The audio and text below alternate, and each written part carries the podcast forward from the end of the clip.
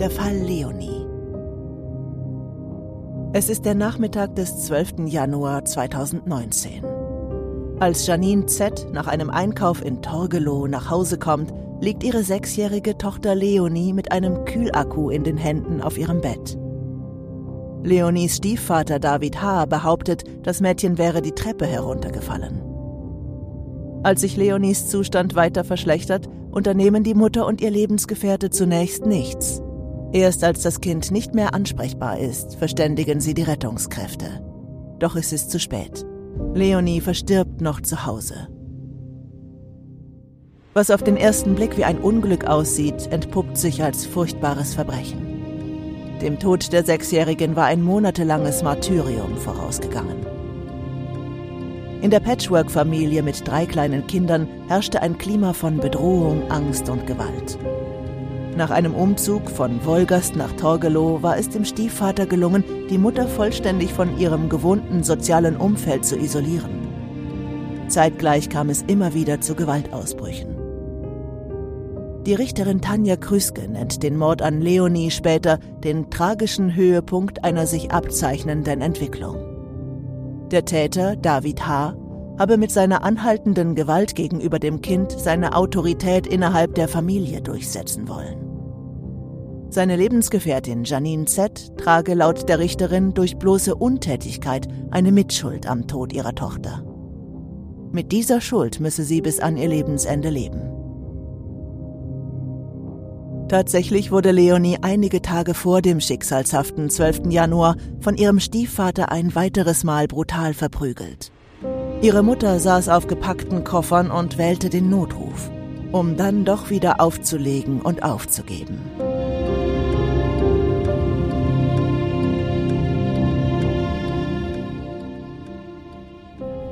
Liebe Zuhörerinnen, liebe Zuhörer, herzlich willkommen bei Tatort MV, dem True Crime Podcast der Ostsee-Zeitung.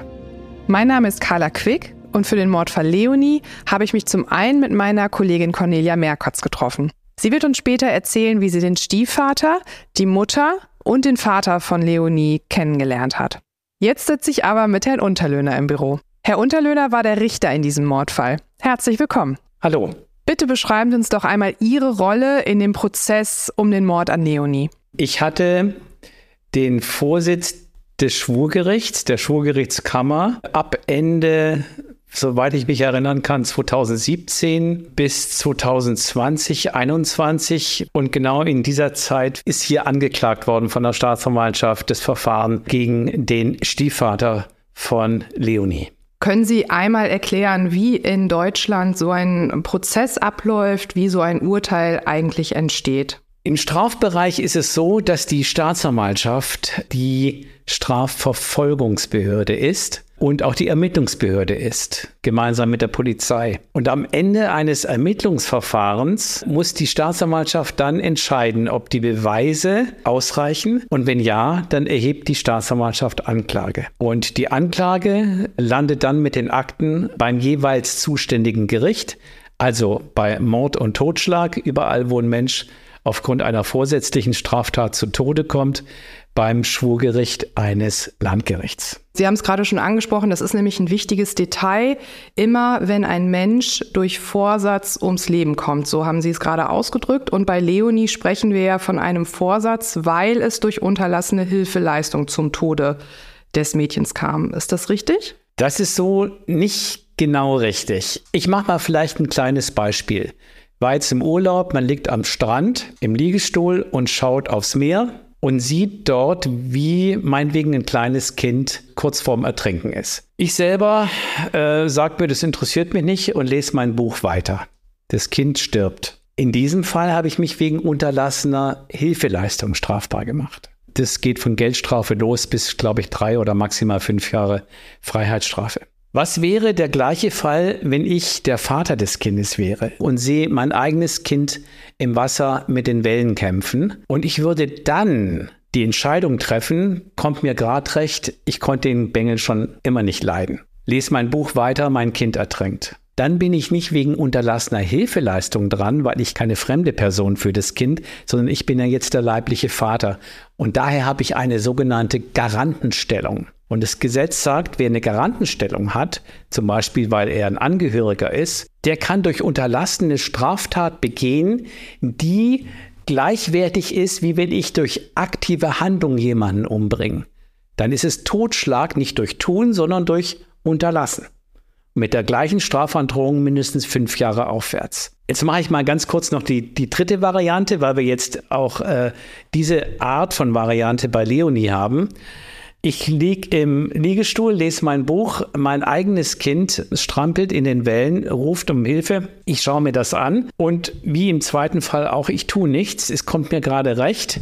Und zwar entscheide ich mich deswegen, dem Kind, meinem eigenen Kind nicht zu helfen, weil mir die Unterhaltskosten zu hoch sind. Dann begehe ich nicht nur einen vorsätzlichen Totschlag durch Unterlassen, sondern es kommt jetzt ein Mordmerkmal dazu, nämlich Habgier dann ist es in dem Fall so, dass ich wegen Mord durch Unterlassen dran wäre. Und bei ähm, dem Stiefvater von Leonie sind wir im dritten Programm, in der dritten Ebene Mord durch Unterlassen.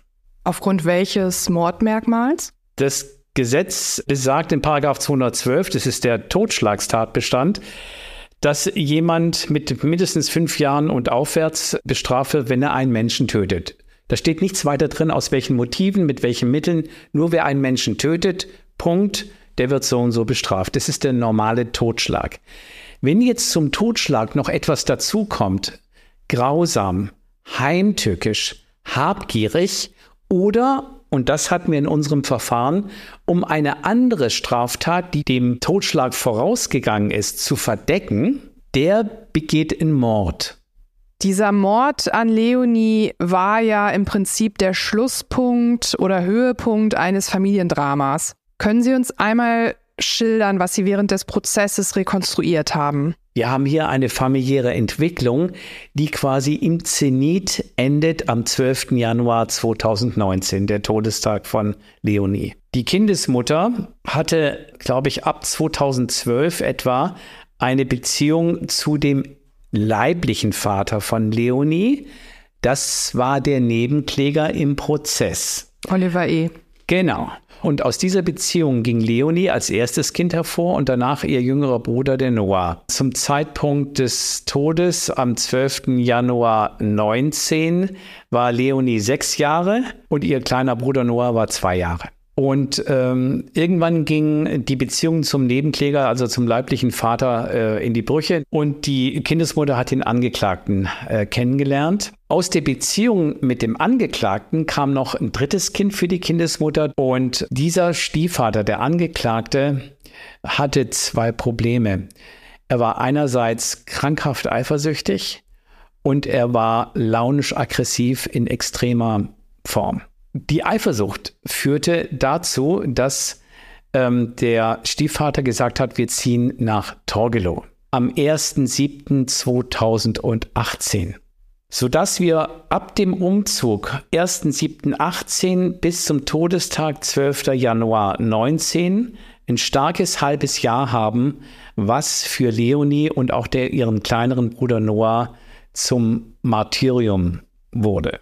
Denn in dieser Zeit hat sich der Angeklagte entwickelt als ein Haushaltsvorstand, um es jetzt mal so auszudrücken, der seine Ideen, seine Vorstellung von Erziehung, seine Vorstellung, wie ein Kind zu essen hat, seine Vorstellung, was ein Kind aufzuräumen hat, mit Brachialgewalt durchgesetzt hat. Und die Mutter war nicht Mittäterin, sondern im Wesentlichen Opfer. In diesem halben Jahr, in dieser zweiten Jahreshälfte 2018, haben die Kinder, beide, Noah und Leonie, äh, multiple Verletzungen erlitten. Rippenbrüche, äh, blaue Augen, aufgeplatzte Lippen. Wir haben das alles durch Lichtbilder der Rechtsmedizin einsehen können. Auch Kopfverletzungen bei beiden Kindern. Die Wohnung, die dann später von der Kriminalpolizei untersucht wurde, hatte im Flur in der Küche überall Blutspritze an den Wänden. Die Kinder sind nur zwei Wochen Anfang September in die Kita gegangen und dann nicht mehr. Die Kita hat nachgefragt in Torgelow, wo bleiben die Kinder? Er war immer der Ansprechpartner am Telefon. Er hat immer gesagt, die Kinder sind krank, können nicht kommen. Und dann hat er irgendwann mal gesagt, die Kinder hat der leibliche Vater inzwischen, was nicht stimmte.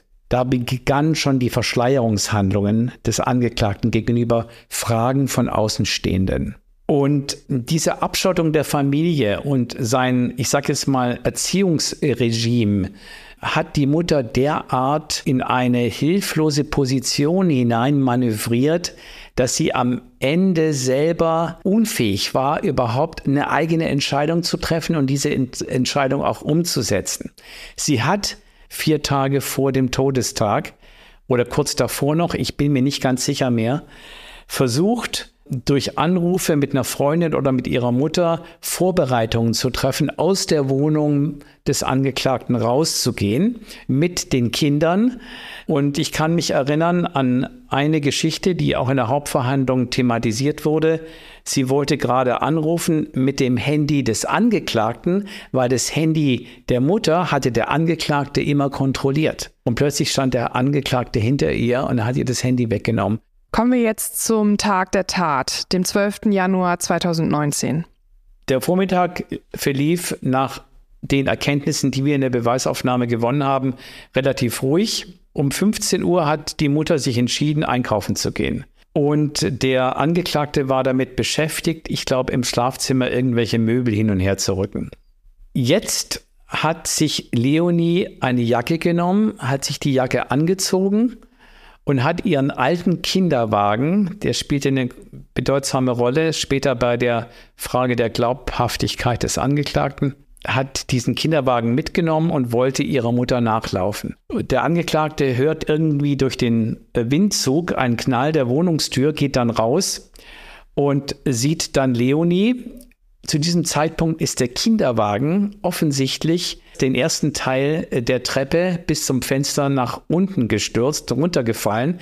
Unsere Überzeugung war aber definitiv die, auch später bewiesen durch äh, andere äh, Beweismittel, die Sachverständigen insbesondere, Leonie ist nicht die Treppe runtergefallen. Er schnappt sich Leonie, die noch vor der Wohnungstür steht, nimmt sie rein, macht die Tür zu und was jetzt passiert, ist eine Art Bestrafungsaktion. Er nimmt die Leonie und schlägt sie insbesondere gegen den Kopf. Dazu benutzt er einen Sicherungsbügel, an dem wir später DNA-Spuren feststellen konnten von dem Blut von Leonie. Und dieser Sicherungsbügel gehörte eigentlich zum Kinderwagen des dritten Kindes. Der war abgeschraubt und der war eigentlich zunächst in einer unteren Schublade, glaube ich, im Schlafzimmer. Dadurch, dass er das Schlafzimmer umgeräumt hat, so unsere Überzeugung, äh, hat er diesen Sicherungsbügel gesehen und mit dem hat er auf den Kopf von Leonie geschlagen. Nicht nur auf den Kopf, sondern auch gegen das Kinn von unten, wodurch eine sogenannte Rotationsbewegung des Kopfes eintrat. Und durch die Rotationsbewegung des Kopfes nach oben und unten sind die großen beiden Brückenvenen zerrissen. Aufgrund der, der, Zerreißung der beiden Brückenvenen ist dann Blut unter die Hirnhaut gekommen. Jedenfalls wurde hier bereits die Todesursache gesetzt. Wir konnten aber nicht beweisen, dass der Angeklagte zu diesem Zeitpunkt schon einen Tötungsvorsatz hatte, weil er schon vorher immer wieder auf das Kind einschlug. Er hatte einen Körperverletzungsvorsatz. Der war zwar heftig, aber schon Tötungsvorsatz konnten wir noch nicht beweisen. Wir haben das in unserem Urteil nicht so ganz klar herausgestellt und deswegen hat der Bundesgerichtshof diesen Punkt nochmal aufgehoben und zurückverwiesen an eine neue Kammer hier beim Landgericht und die haben dann etwa ein Jahr später, im Jahr 21, äh, das nochmal untersucht und kam aber im Ergebnis zum gleichen Ergebnis äh, wie wir. Wie ging es dann weiter, als die Mutter vom Einkaufen zurückkam? Um 16 Uhr etwa, eine Stunde später, 16.15 Uhr, kam die Mutter vom Einkaufen zurück. Leonie lag mit einem Kühlbeutel im Bett und der Angeklagte stand nebendran und die Mutter hat gefragt, was ist denn hier los? Es war eine gespenstisch ruhige Atmosphäre, so die Aussage der Mutter und wollte wissen, was hier eigentlich los ist und fragt Leonie, warum liegst du hier im Bett mit Kühlakku? Und der Angeklagte hat dem Kind vorher eingebläut, wenn Mama dich fragt, du bist die Treppe runtergefallen. Und dann sagt Leonie zu ihrer Mutter, ich bin die Treppe runtergefallen.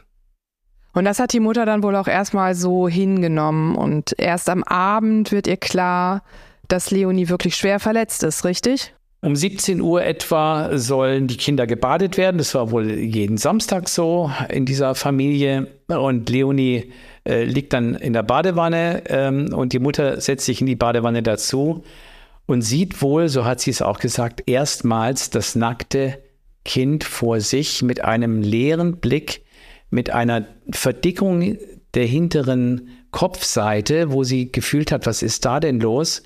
Überall blaue Flecke, wo wir uns gefragt haben, gute Frau, hast du das nicht vorher schon gesehen, die vielen Verletzungen? Und dann hat sie gesagt zum Angeklagten, ruf sofort die Rettungsstelle an. Jetzt begeht der Angeklagte diesen sogenannten Fake-Anruf. Und er hat quasi gesagt, äh, mit wenigen Worten, hier ist Leonie die Treppe runtergestürzt, bitte kommen Sie schnell. Und die Mutter sollte dadurch beruhigt werden und in Sicherheit gewogen werden. Daraufhin sagt der Angeklagte zur Mutter, du kümmerst dich jetzt nur um den kleinen Jonathan, so hieß er, und ich werde mich um Leonie kümmern.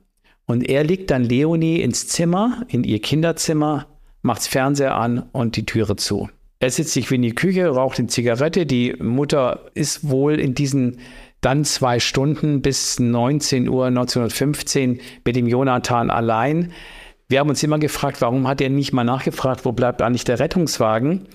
Äh, es kann aber auch sein, dass sie eingeschlafen ist. Sie war völlig durch den Wind. Wir wissen es nicht genau. Und in diesem Moment, wo er den Fake-Anruf gemacht hat, 17 Uhr etwa, am 12. Januar 2019 hat er den Vorsatz getroffen, nein, die Leonie muss sterben, denn wenn ich jetzt tatsächlich die Rettungsstelle äh, anrufe, dann kommen die, nehmen sie mit in den Notfallambulanz, dann kommt es in Notfalloperation, wie auch immer. Jedenfalls kann es sein, dass Leonie mich später verpfeift, wegen all meiner Gewalttätigkeiten, die vorher abgelaufen sind. Und das will ich nicht. Das war dann also der Moment, an dem aus dieser Tat der Mord wurde. Und Sie haben es gerade schon angesprochen, während der Verhandlungen sind noch weitere Misshandlungen ans Licht gekommen. Können Sie uns das einmal skizzieren, ohne dass wir hier zu sehr ins Detail gehen?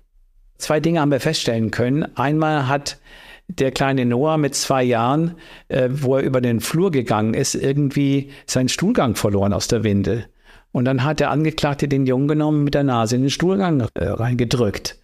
Oder einmal hat Leonie, da war auch ein Freund der Familie, ich glaube der Cousin des Angeklagten in der Küche, zufällig zu Besuch. Da hat Leonie in den Windel des Jonathan, des ganz Kleinen, aus Versehen in den gelben Sack geworfen und nicht in die normalen Hausmüll. Und der Angeklagte steht auf, nimmt Leonie und steckt ihren Kopf quasi in den schwarzen Mülleimer, nachdem er selber die Windel daran, glaube ich, reingelegt hat, um ihr zu zeigen, da kommt der Müll rein. Ja, wirklich abartige Erziehungsmaßnahmen.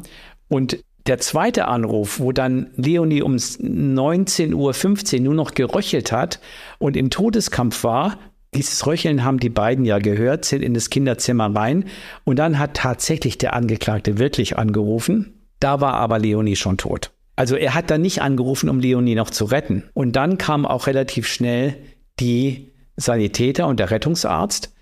Und als die hochkommen und sich um Leonie kümmern, Wiederbelebungsversuche vergeblich, eine Dreiviertelstunde, wirft der Angeklagte den Rettungsleuten vor, dass sie viel zu spät gekommen seien und nur Mist gemacht haben. Leonies Mutter wurde später auch zu einer Freiheitsstrafe verurteilt. Und Sie waren es dann, der dieses Urteil in eine Bewährungsstrafe umwandelte. Wie schwer ist Ihnen das gefallen? Nicht allzu schwer, muss ich sagen, bin ich ganz ehrlich. Die äh, Mutter hat vom Amtsgericht hier in Neubrandenburg zwei Jahre ohne Bewährung bekommen, wegen fahrlässiger Tötung durch Unterlassen. Das kann man so vertreten. Da wir aber jetzt nun äh, im eigentlichen Ausgangsverfahren fast jedes Detail kannten, habe ich dann die Mutter noch mal in der Berufungsinstanz gehabt als Angeklagte, weil die Anwältin der Mutter Berufung eingelegt hat und dann landet es ja in zweiter Instanz und da wird es noch mal überprüft. Und ja, die Schuld der Mutter stand insoweit fest, sie hätte bei Anstrengung aller ihrer zur Verfügung stehenden Kräfte und Möglichkeiten sich zumindest an Personen wenden müssen, die interveniert hätten, um es jetzt mal so zu sagen. Dass die Mutter selber aber äh, in einem Schraubstock sich befunden hat, den der Angeklagte immer fester gezogen hat, das wussten wir halt aus dem Ausgangsverfahren. Da haben wir als Kammer nach reiflicher Überlegung, war ja nicht nur eine Einzelentscheidung, sondern auch da waren wir ein Kollegialgericht, haben wir insgesamt gesagt, wir geben ihr eine Bewährung. Und da sind zwei bis drei Hauptargumente gewesen. Das erste Argument war, ohne die Kindesmutter und ihrer mehrmaligen Aussage bei der Polizei, aber auch vor Gericht, hätten wir den Angeklagten so nicht überführen können. Die Hauptzeugin, die Hauptbelastungszeugin, die sich aber auch damit selbst belastet hat, die jederzeit ein Aussageverweigerungsrecht gehabt hätte, war die Kindesmutter. Das ist ein ganz wichtiger Punkt. Der zweite Punkt war, die Mutter hatte jetzt drei Jahre mit ihrem kleinsten Kind in einer betreuten Einrichtung gelebt und hat dort ein stabiles Leben eingeübt und durchgeführt. Der kleine Junge wurde auch immer wieder betreut. Sie durfte mit dem Kleinen, glaube ich, auch gar nicht allein raus. Es wurde dann immer eine Begleitung äh, durchgeführt. Sie hat, ich sage jetzt mal, sozial, beruflich, psychisch immer mehr Boden unter die Füße bekommen und ist zu einer einigermaßen gefestigten Persönlichkeit geworden, die auch sehr kritisch zu ihrem eigenen Versagen stand. Und aus diesen Gründen äh, haben wir dann gesagt, wir können es mit einer Bewährung wagen. Und bis jetzt habe ich keinerlei Informationen, dass wir uns da getäuscht hätten, sondern es stabilisiert sich immer mehr. Mm, Herr Unterlöhner, was würden Sie sagen, an welcher Stelle hätte das Umfeld reagieren können? Und zweite Frage, an welcher Stelle versagt in so einem Fall auch die Gesellschaft? Ich habe ja schon erzählt, dass der Angeklagte mit der Kindesmutter und den drei Kindern sich abgeschottet hat, vollständig. Was die Kita betrifft, habe ich schon gesagt, da wurden telefonische Entschuldigungen durch den Angeklagten vermittelt, bis eben hin zu knallharten Lügen, dass die Kinder gar nicht mehr im eigenen Haushalt wären. Damit war das für die Kita erledigt, das Thema. Stichwort Kinderarzt, äh, da ist äh, Leonie nicht mehr hingegangen und Noah nur einmal. Und da wurde das Jugendamt tatsächlich informiert und ein Jugendamtsmitarbeiter, so meine Erinnerung, hat dann die Wohnung in Torgelow aufgesucht. Entweder hat er etwas in den Briefkasten geworfen, nochmal eine Erinnerung, oder hat sie auf der Straße getroffen. Ich bin mir dann jetzt nicht mehr genau sicher. Das Jugendamt war jedenfalls kurzzeitig eingeschaltet. Aber nur was die unterlassene Kinderuntersuchung betrifft, die ärztliche Untersuchung. Ein Nachbar, der über der Wohnung lebte, der hat eigentlich fast regelmäßig äh, lautes Schimpfen gehört vom Angeklagten, hat sich gewundert, was für rigide Erziehungsmethoden da in der Wohnung unter ihm abgehen, hat aber kein Kindeschreien oder sowas gehört. Und da hat uns interessanterweise die Sachverständige der Rechtsmedizin erzählt, dass Misshandlungen von Kleinkindern zur Folge haben, dass Kinder in der Regel nicht schreien. Warum nicht? Sie tun das aus rein intuitiv taktischem Verhalten, um neue Gewaltausbrüche nicht zu provozieren, so dass ich sagen kann, die Außenwelt hat da nichts mitbekommen und ich bin davon überzeugt, leider, leider, dass wir solche Fälle auch mit noch so viel Personal bei Jugendämtern, auch mit noch so viel Personal bei staatlichen Behörden wahrscheinlich nicht vermeiden können. Sie haben ähm, später auch noch einmal gesagt, Sie seien sicher, dass Leonie jetzt an einem besseren Ort sei. Ist Ihnen der Fall Leonie besonders nahe gegangen? Ja, der Fall Leonie hat was den Umfang betrifft, 20 Verhandlungstage, 40 Zeugen, fünf Sachverständige. Nicht nur mich, sondern alle Kammermitglieder, meine zwei Berufskollegen und die zwei Schöffen. Ich kann sagen, außerordentlich gravierend mitgenommen. Und zwar nicht nur, was unsere Arbeitsenergie betrifft, weil dieses Verfahren alles andere blockiert hat an sonstigen Verfahren, die wir hier haben, sondern äh, insbesondere eben auch nervlich, psychisch. Ja, ich bin ein gläubiger Mensch, ich bin Christ, ich lese jeden Tag in meiner Bibel und der Glaube gibt mir schon eine Kraft, eine Energie, eine Zuversicht auch. Und das war dann auch meine Aussage am Ende des Urteils, dass Leonie jetzt an einem besseren Ort ist. Ja, das glaube ich, ja. Leonie ist im Himmel. Denn wenn das alles nicht wäre, dann wäre alles sinnlos. Nur so kann ich für mich persönlich diese Dinge, wo Leid, wo Tragik, wo Brutalität, wo Abgründe sich auftun, eigentlich nur so tragen, dass ich mir sage, das ganz Große hat jemand in der Hand. Es gibt viel Elend, es gibt viel Leid, aber am Ende wird die Geschichte gut ausgehen. Meine Überzeugung kann man nicht beweisen. So viel dazu. Herr Unterlöhner, vielen Dank für das Gespräch. Gerne.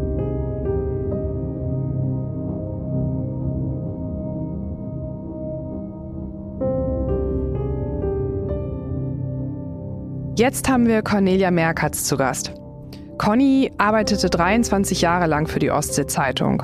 Seit 2018 und damit auch während des Mordes an Leonie leitete sie die Lokalredaktion auf Usedom. Hallo Conny. Hallo Carla. Wir haben jeden Tag mit Meldungen zu tun, die schlimm sind. Das sind Unfälle, das sind Verbrechen, das sind sch schlimme Dinge. Nichtsdestotrotz hat, glaube ich, alle Menschen, die den Fall Leonie in irgendeiner Art und Weise mitbekommen haben, dieses Verbrechen wirklich betroffen gemacht. Was war das Schwerste an der Berichterstattung im Fall Leonie? Bei der Berichterstattung im Fall Leonie bin ich tatsächlich, also emotional an meine Grenzen gestoßen. Das hängt aber damit zusammen, dass ich durch einen dummen Zufall dort etwas zu sehen bekommen habe, nämlich Fotos, die nicht für meine Augen bestimmt waren. Und es hängt einfach damit zusammen, dass eine Akte aus der Hand gefallen ist. Es kann vorkommen, aber die fiel so unglücklich, dass ich dann auf diese Bilder dieses verletzten Kindes gucken konnte. Und das war so schlimm. Ich, Details möchten wir hier nicht sagen, aber ich musste da wirklich erstmal rausrennen. Und ich habe für, für eine kurze Weile erstmal wirklich still vor mich hingeweint, weil also sowas ist, ist eigentlich unvorstellbar. Ich bin selber zweifache Mutter, ich bin Großmutter, habe eine Enkeltochter, die damals fünf Jahre alt war und habe gedacht, oh Gott, das kann, kann alles gar nicht sein. Niemand kann einem Kind derartige Verletzungen zufügen. Conny, wir haben ja entschieden, dass wir nicht über die ähm, Misshandlung, über die Verletzungen im Detail sprechen wollen. Aber zum Verständnis, wie wurde denn festgestellt, welchem Martyrium diese Kinder ausgesetzt waren? Eine detaillierte Auflistung der Verletzungen und wodurch sie entstanden sind bzw. sein können. Es gibt ja oftmals mehrere Ursachen. Das hat dort die Gerichtsmedizinerin Professor Britta Bockhold vorgetragen. Und auch da hat man gemerkt, also die hat ja vielfach mit solchen Dingen zu tun. Sie leitet ja nicht nur das Institut für Rechtsmedizin hier in Greifswald, sondern sie hat ja auch eine eine Kinderschutzambulanz ins Leben gerufen, wo also misshandelte Kinder untersucht werden oder wo man sich hinwenden kann, wenn man den Verdacht hat. Und sie hat gesagt, also sie ist wirklich schon, hat schon viel gesehen in ihrem Berufsleben. Es ist auch eine erfahrene Rechtsmedizinerin. Aber also was, was sie dort festgestellt hat, da braucht man wirklich mehr als starke Nerven. Vielleicht fühlt man da auch so eine kollektive Schuld, wenn man überlegt, dass Kinder ja, so schutzbedürftig sind. Das hätte alles nicht, ja, ich weiß es nicht. Also das haben viele hinterher ja gesagt. Auch wenn es hieß, das Jugendamt war vor Ort und hat unter Einhaltung aller Fristen kontrolliert, hat sie wieder angeschrieben. Aber irgendwie, da bleibt schon, wie du sagst, so eine Art kollektives Schuldbewusstsein zurück, weil jeder für sich denkt, oh Gott, wie kann man nur, hätte man nicht. Wir hätten doch alle dies, das, jenes sehen müssen. Nee. Wie hast du denn ähm, den Stiefvater vor Gericht erlebt? Ich hätte vor dem Schiss gehabt, ehrlich gesagt. Also der, der machte irgendwie auf mich so einen brutalen Eindruck. Wenn nicht passiert, was ich sage, hau ich dazwischen und zwar mit voller Wucht. Hat er Reue gezeigt? Nö. Null. Der hat wirklich auch noch eine ganze Weile an diesem Lügenkonstrukt, dass das Mädchen die Treppe heruntergefallen sein soll, festgehalten.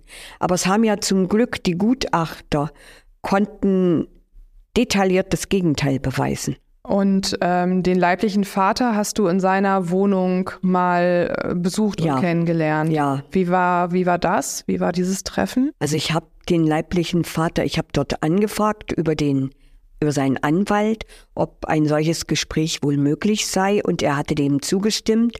Ich habe dann in der Wohnung des Angeklagten in einem Plattenbau in Wolgast wohnt er in Wolgast Nord, habe ich dort den leiblichen Vater mit Noah, dem dreijährigen Bruder damals getroffen und es war die Schwester von des leiblichen Vaters mit anwesend zu der die Kinder auch immer ein sehr herzliches Verhältnis hatten, solange sie in Wolgast gewohnt haben. Ja, die Wohnung ist sehr spartanisch eingerichtet. Auch der leibliche Vater, das muss man ehrlicherweise sagen, ist kein unbeschriebenes Blatt bei der Polizei gewesen. Er ist oft durch Drogendelikte aufgefallen und äh, ich meine auch mehrere kleinere Diebstähle.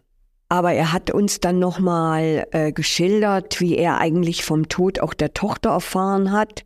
Das hat man ihm nämlich überhaupt nicht mitgeteilt. Sondern, wie hat er das erfahren? Er hat aus dem Radio erfahren, dass in Torgelow eine Sechsjährige und sie sagten ja damals dann auch die kleine Leonie. Und dann hat er tatsächlich den Stiefvater angerufen und hat dann gefragt, du im Radio sagen Sie was von einer Leonie. Ist das etwa meine Leonie? Und der Stiefvater habe ihm dann darauf sehr kalt geantwortet, ja, ist deine Leonie. Und ich habe auch den kleinen Bruder bei diesem ersten Besuch gesehen. Ein durch die Bank verschüchtertes Kind, eingeschüchtert, total ängstlich gegenüber jedem Fremden. Und was sofort auffällt, dieses Kind muss unendliche Gewalt erfahren haben. Jede Handbewegung, die man gemacht hat, manchmal so, wenn du ganz unbewusst irgendwo hingreifst, deinen Block nehmen willst zum Schreiben oder deinen Kuli, immer wenn du die Hand bewegt hast und die irgendwie auch nur wenige Zentimeter so angehoben hast, ist der schreiend in die Ecke gerannt. Und das war so ein ganz deutliches Zeichen. Und er hat, das muss ich sagen, auch im Gesicht ganz deutliche Spuren von Gewalt gehabt. Äh, das möchte ich jetzt hier nicht näher ausführen. Hm. Und ähm, wie war das Gespräch mit dem Vater dann? Das Gespräch mit dem Vater war dennoch sehr offen. Ich glaube, er hatte zu dem Zeitpunkt auch keine Arbeit und lebte von Hartz IV. Aber was auffällig war, er hatte sich sofort gekümmert und bemüht, zusammen mit seiner Schwester, um Kleidung für Noah, um Spielzeug für Noah. Und er ging sehr liebevoll mit dem Jungen um, obwohl er gesagt hat, Noah war seinem Vater schon ein Stück weit irgendwie fremd geworden. Er hat es auch damit begründet, dass der Stiefvater nie ein gutes Haar an ihm gelassen hätte in der Zeit, als die Familie in Torgelow lebte und dass er gegenüber den Kindern immer wieder auf ganz üble und sehr böse Art und Weise geäußert habe, dass der Vater eigentlich gar nichts taugte, sie ihn vergessen sollen und er ist der, der die Familie nach voranbringen werde. Und das hat man wirklich in den Bewegungen dieses Kindes, in den Blicken, das hat man gesehen. Und wenn man selber Mutter und Großmutter ist und so ein Kind dann sieht, also das ist wirklich, das geht sehr, sehr, sehr an die Nerven und und auch ans Herz. Das muss man so sagen. Der Vater hat dann das Sorgerecht für Noah bekommen. Der Vater hat das Sorgerecht für Noah bekommen und ich habe, da ich ja selbst in Wolgast lebe, äh, auch mehrfach ihn getroffen, wobei er bei jedem Treffen freundlich grüßte, auf mich zukam. Gucken Sie mal, sagt der Noah kann jetzt schon Dreirad fahren oder dann Roller fahren, später Fahrrad fahren. Und er hat eine Familienbetreuerin auch durch das COD, das christliche Jugenddorfwerk Zinnowitz, an die Seite bekommen. Und er hat diese Angebote wirklich sehr, sehr genutzt und sich riesige Mühe gegeben, auch mit seinem eigenen Leben gut klarzukommen. Oder auch ich habe ihn bei, bei Festen auf Usedom, so Familienfesten getroffen, wo die Kinder Spaß haben konnten, wo Noah dann Karussell gefahren ist oder Ponyreiten war, also mehrfach getroffen und habe gesehen, dass er sich sehr große Mühe gibt und das COD, wo ich mal nachgefragt habe, hat das auch bestätigt, dass es wirklich nicht nur äußerlich ist, sondern er hat dann auch noch mal eine andere Wohnung genommen und hat dafür gesorgt, dass die Einrichtung komplettiert wird. Also er ist um seinen Sohn schon sehr besorgt. Und äh, das Grab von Leonie befindet sich in Wolgast. Äh, sie ist auf Wunsch des Vaters in Wolgast beerdigt worden. Und dieses Grab wird ganz liebevoll von der Tante und von ihm gepflegt. Conny, du warst auch bei der Beerdigung von Leonie. Kannst du uns davon erzählen? Wie war Die war sehr emotional. Die Trauerhalle war sehr, sehr gut gefüllt auf dem Wolgaster Friedhof. Es waren Freunde des leiblichen Vaters mit dabei, Familie natürlich. War die Mutter dabei? Nein, aber die Mutter habe ich dann als eigentlich die Trauergäste den Friedhof schon verlassen hatten, am Rand stehen sehen. Und ich weiß, weil ich noch eine Weile mit meinem Kollegen Thilo Wallroth dort stehen geblieben bin, dass sie zum Grab gegangen ist. Was hat sie da gemacht? Sie hat ein Plüschtier noch hineingeworfen. Und bei der Trauerfeier selber war sie aber nicht an. Nein, da war sie nicht dabei. Die Trauerfeier hat der leibliche Vater ausgerichtet. Mhm. Und zum Abschluss sind dann Luftballons mit guten Wünschen für Leonie in den Himmel gestiegen. Ja, Conny, vielen Dank für das Gespräch, vielen Dank für deine Offenheit und alles Gute für dich. Recht vielen Dank. Dankeschön. David H. wurde 2021 rechtskräftig zu einer lebenslangen Haftstrafe wegen Mordes durch Unterlassen verurteilt. Janine Z. wurde im Dezember 2021 zu zwei Jahren Freiheitsstrafe verurteilt. Im Berufungsverfahren wurde gegen die 27-Jährige im August 2022 eine Bewährungsstrafe verhängt. Begründet wurde das mildere Urteil mit der Bereitschaft von Leonis Mutter, im Prozess gegen ihren ehemaligen Lebensgefährten auszusagen wobei sie sich auch selbst belastete.